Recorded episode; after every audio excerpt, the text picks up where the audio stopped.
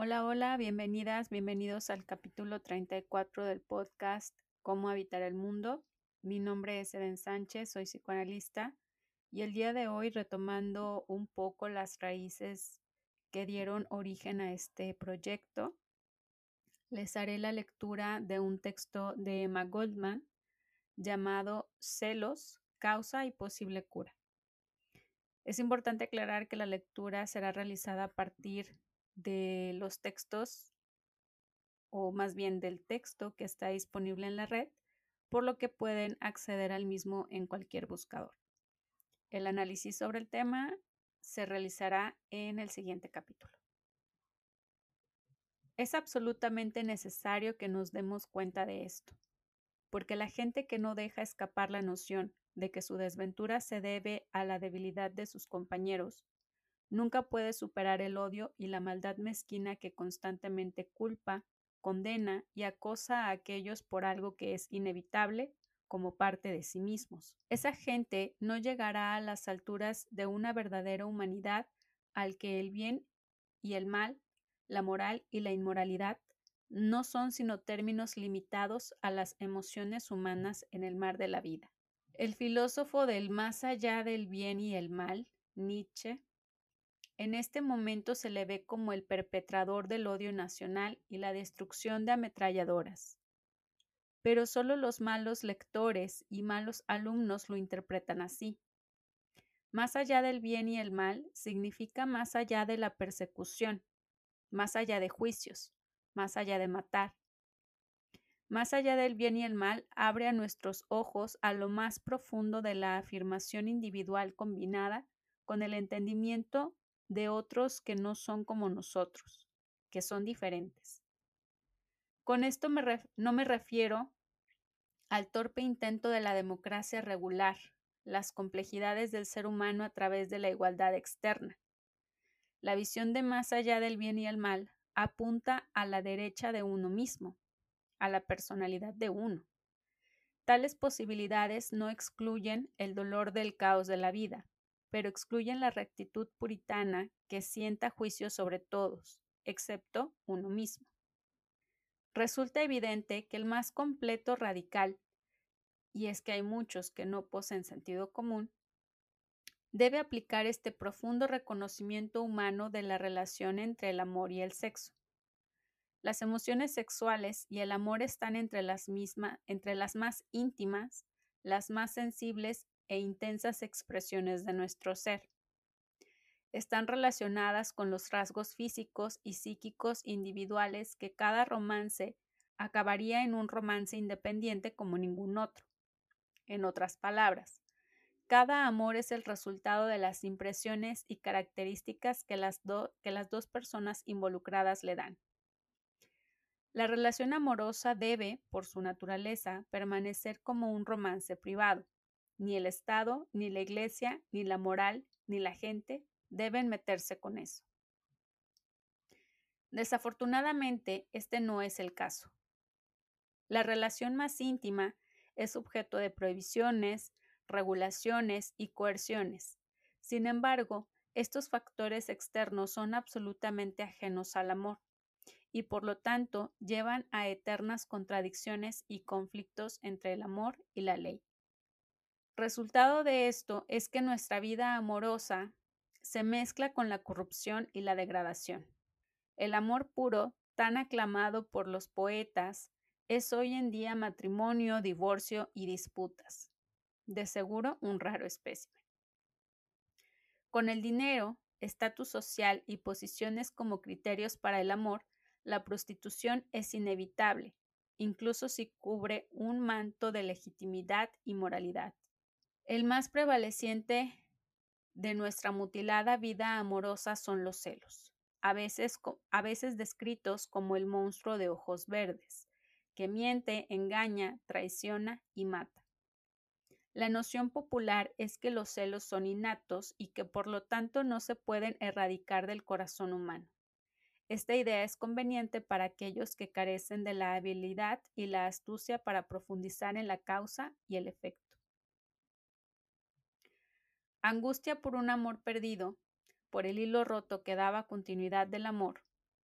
El dolor emocional ha inspirado las más sublimes palabras, profundos puntos de vista y la exaltación poética de un Byron, eh, de Shelley, Heine y otros de su tipo. Pero ¿alguien podría comparar este dolor con lo que comúnmente se llaman celos? Son tan diferentes como la sabiduría y la estupidez, como el refinamiento y la tosquedad, como la dignidad y la coerción brutal. Los celos son lo opuesto al entendimiento, a la simpatía, a un sentimiento de generosidad. Los celos no le aportan nada al individuo, no lo hace grande y fino. Lo que hace es cegarlo con ira, atormentarlo con sospechas y herirlo con envidia. Celos. Las contorsiones de lo que vemos en las comedias, tragedias matrimoniales, son invariablemente un solo bando, intolerantes acusadores, convencidos de su propia rectitud y de la maldad, crueldad y culpa de sus víctimas. Los celos no intentan entender, su deseo es castigar, tan severamente como les sea posible. Esta noción está incorporada en el Código de Honor, representada como un duelo o una ley no escrita, un código que sostiene que la seducción de una mujer debe ser expiada con la muerte del seductor, incluso donde la seducción no tuvo lugar, donde ambos han cedido voluntariamente a la tentación más profunda. El honor solo se restaura cuando hay sangre derramada, sea la de él o la de ella. Los celos están obsesionados con la posesión y la venganza. Están acorde con todas las leyes punitivas sobre los sobre los estatutos que se adhieren a la barbárica noción de que una ofensa, que es a menudo simplemente resultado de los males sociales, debe ser adecuadamente castigada o vengada. Se puede encontrar una fuerte discusión contra los celos en los escritos de historiadores como Reclus, Morgan y otros, como en las relaciones sexuales entre la gente primitiva.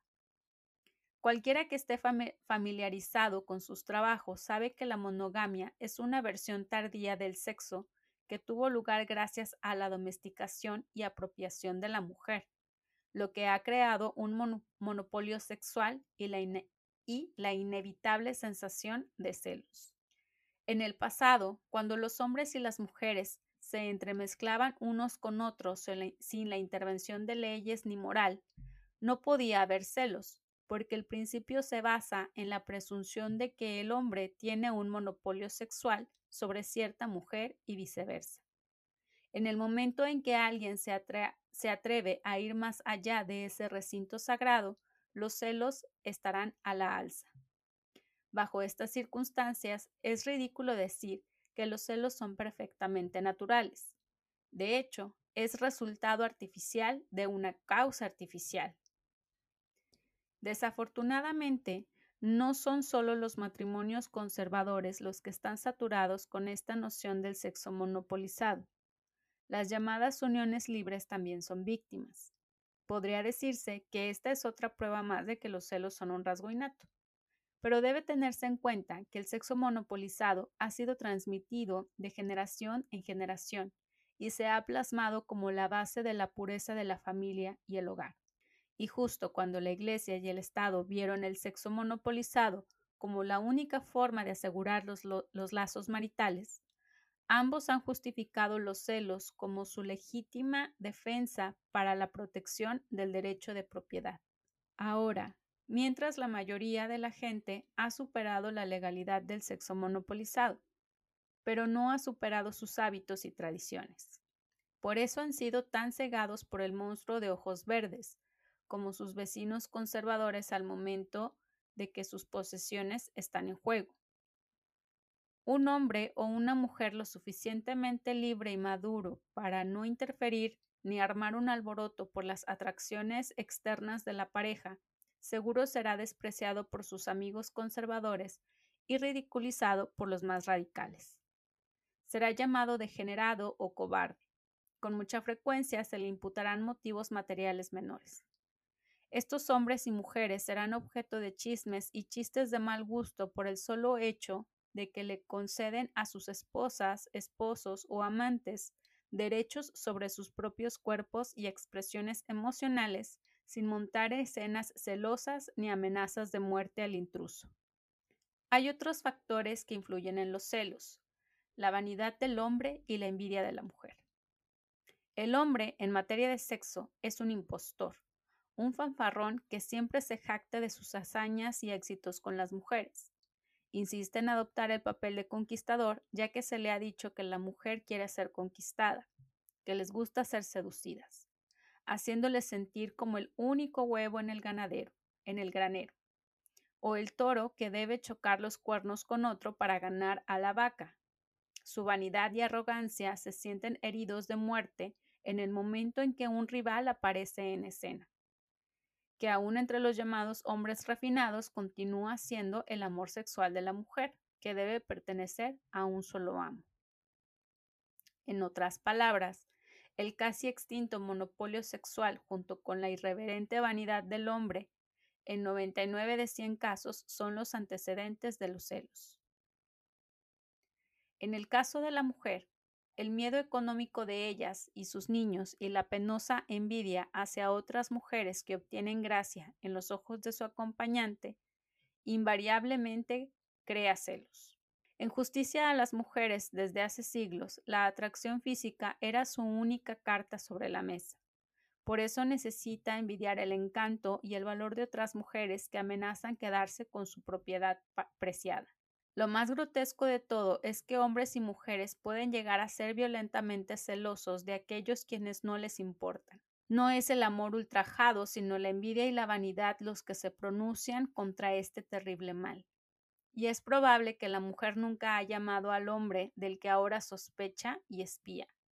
Probablemente ella nunca ha hecho un esfuerzo por mantener ese amor.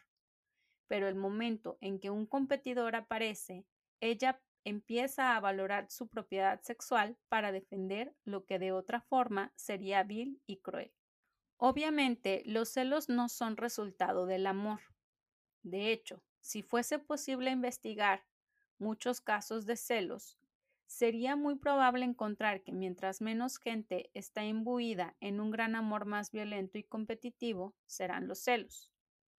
Dos personas unidas por una armonía interna no tienen miedo ni pretenden perjudicar la confianza mutua y la seguridad de que se tienen si uno u otro tiene atracciones externas y sus relaciones no terminan en una vil enemistad como pasa con mucha gente. No serán capaces ni se esperará que acepten la elección de su pareja en la intimidad de sus vidas, pero eso no le da ningún derecho de negar la necesidad de la atracción. Como discutiré la variedad y la monogamia en dos semanas, no hablaré de eso aquí. Solo diré que ver a personas que aman a más de una persona como perversos y anormales es ser muy ignorante.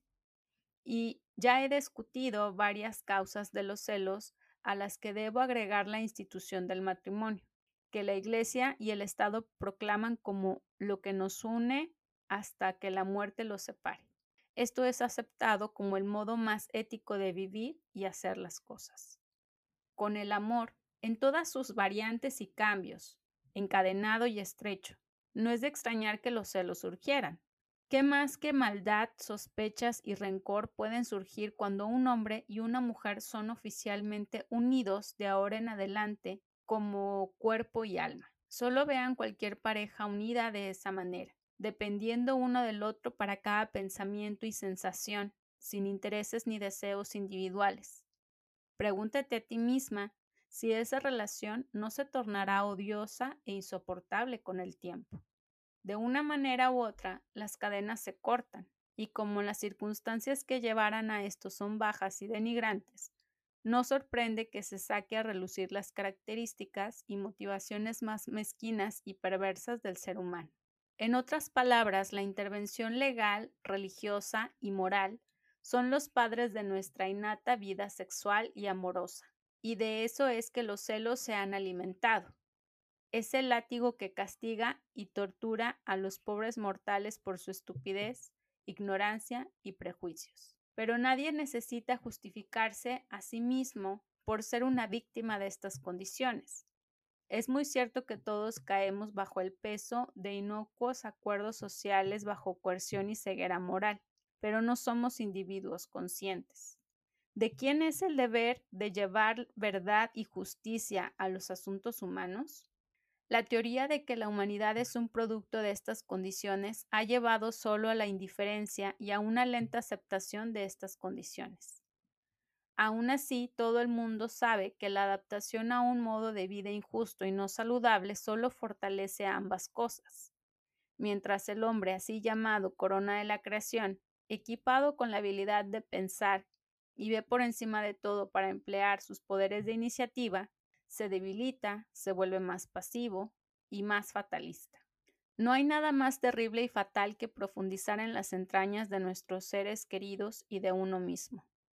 Solo ayudará a romper los delgados hilos de afecto que aún hay en la relación y finalmente nos llevará hasta el último surco que es lo que los celos intentan prevenir, la aniquilación del amor, la amistad y el respeto.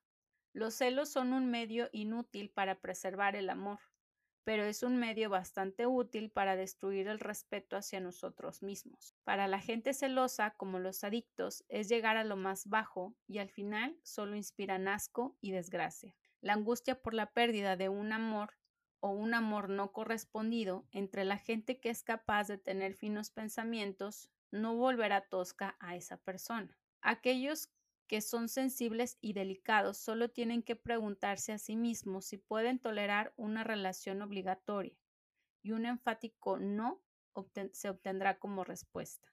Pero mucha gente sigue viviendo cerca del otro, aunque hace tiempo dejaron de vivir juntos una vida lo suficientemente fértil para las operaciones de los celos, cuyos métodos van desde abrir la correspondencia privada hasta el asesinato.